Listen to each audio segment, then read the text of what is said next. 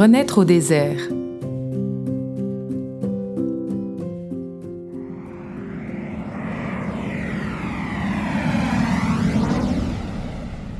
À la sortie de l'aéroport, nous nous sommes tout de suite reconnus.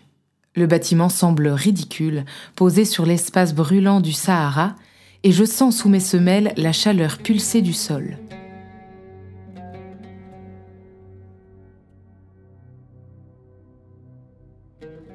Les bretelles de mon sac à dos m'irritent la base du cou, mon corps tout entier s'est couvert d'une pellicule de transpiration dès que j'ai mis le pied dehors.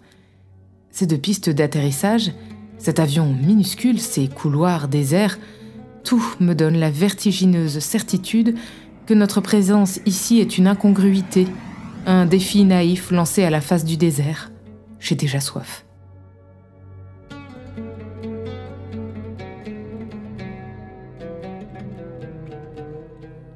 Ces crèmes? Je sursaute. Je ne l'ai pas entendu s'approcher, ce grand rouquin que j'ai repéré dans l'avion. Quand il me sourit, sans doute surpris par le bond que j'ai fait, je découvre ces deux incisives écartées d'au moins 5 mm l'une de l'autre. Je pourrais presque y glisser mon auriculaire. Du menton, il désigne mes chaussures de marche, grises encore de la boue des sentiers bretons que je parcours habituellement et qui se couvrent déjà d'une poussière rosâtre charriée par le vent.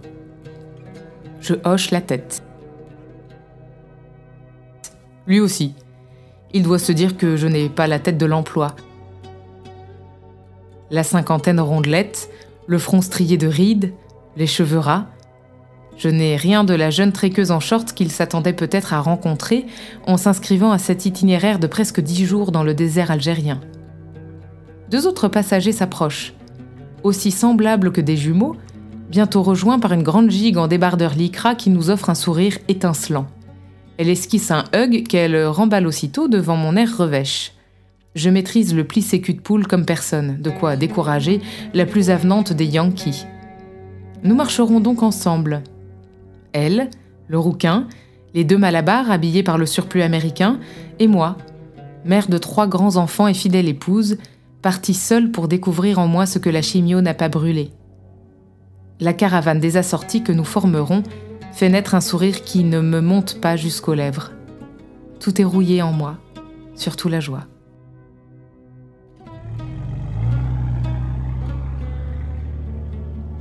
Le voyage en 4x4 jusqu'au sommet de l'Acécrème ne me laisse pas de souvenirs impérissables.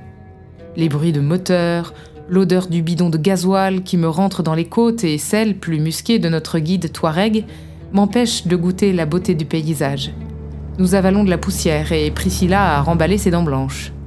Un peu de répit ne me déplaît pas, nous avons tous les oreilles bourdonnantes de ces No what I mean?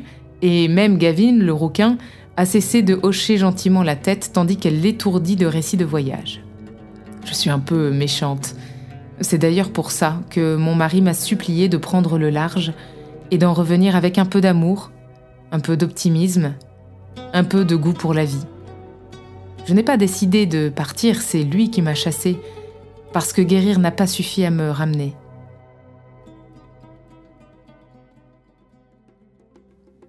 Une fois arrivé au lieu de campement, la voiture repart et nous laisse seuls avec le guide.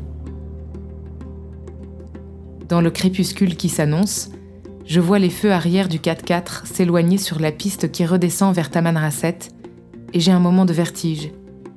Les autres aussi, puisqu'à cet instant, le seul bruit qui demeure est celui du vent qui fait bruisser la toile de l'habitoire règle de Moussa, notre guide. Peut-être est-ce l'angoisse de nous savoir seuls loin de tout? Nous sommes immobiles et silencieux. Puis, un caillou roule sous la semelle d'un des malabars et le charme se rompt. Enfin, je peux ouvrir les yeux et me laisser cueillir.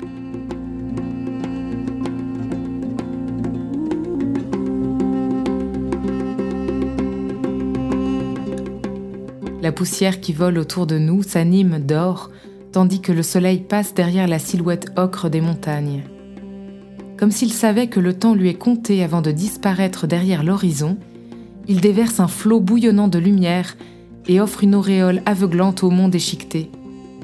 Le bleu pâle du ciel s'enfièvre. De seconde en seconde, la lumière se modifie.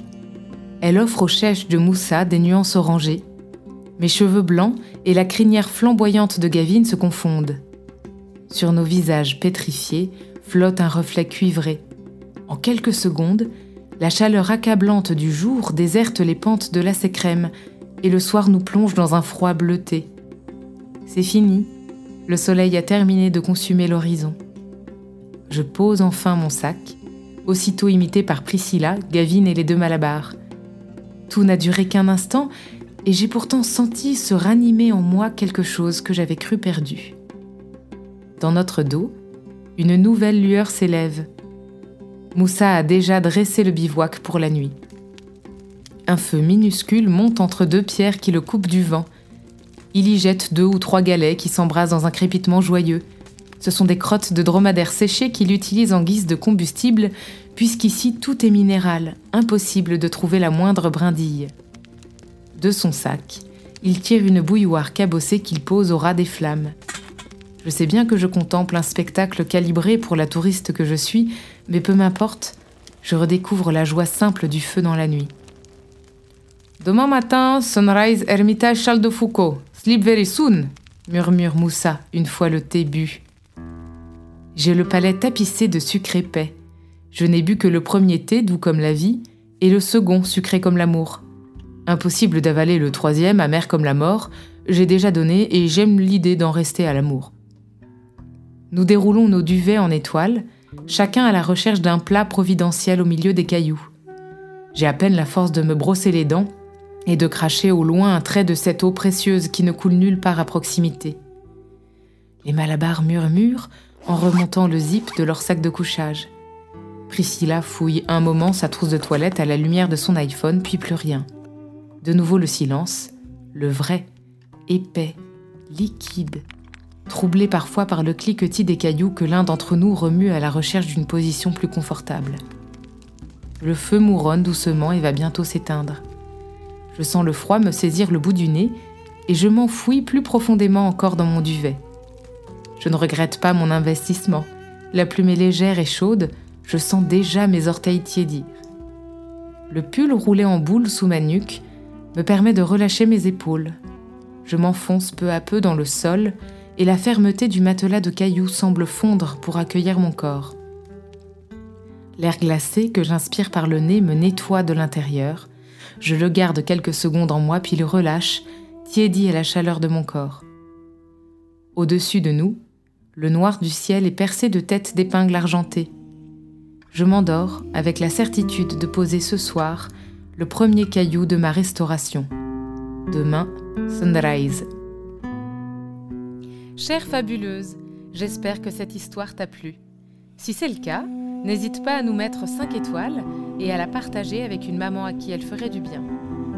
Si cette histoire a été une pause réconfortante dans ta vie de maman, les Fabuleuses au foyer te proposent de t'abonner au mail du matin, un rendez-vous 100% gratuit qui te donne en moins de 5 minutes du carburant pour démarrer ta journée. Le lien pour t'abonner est en description de ce podcast.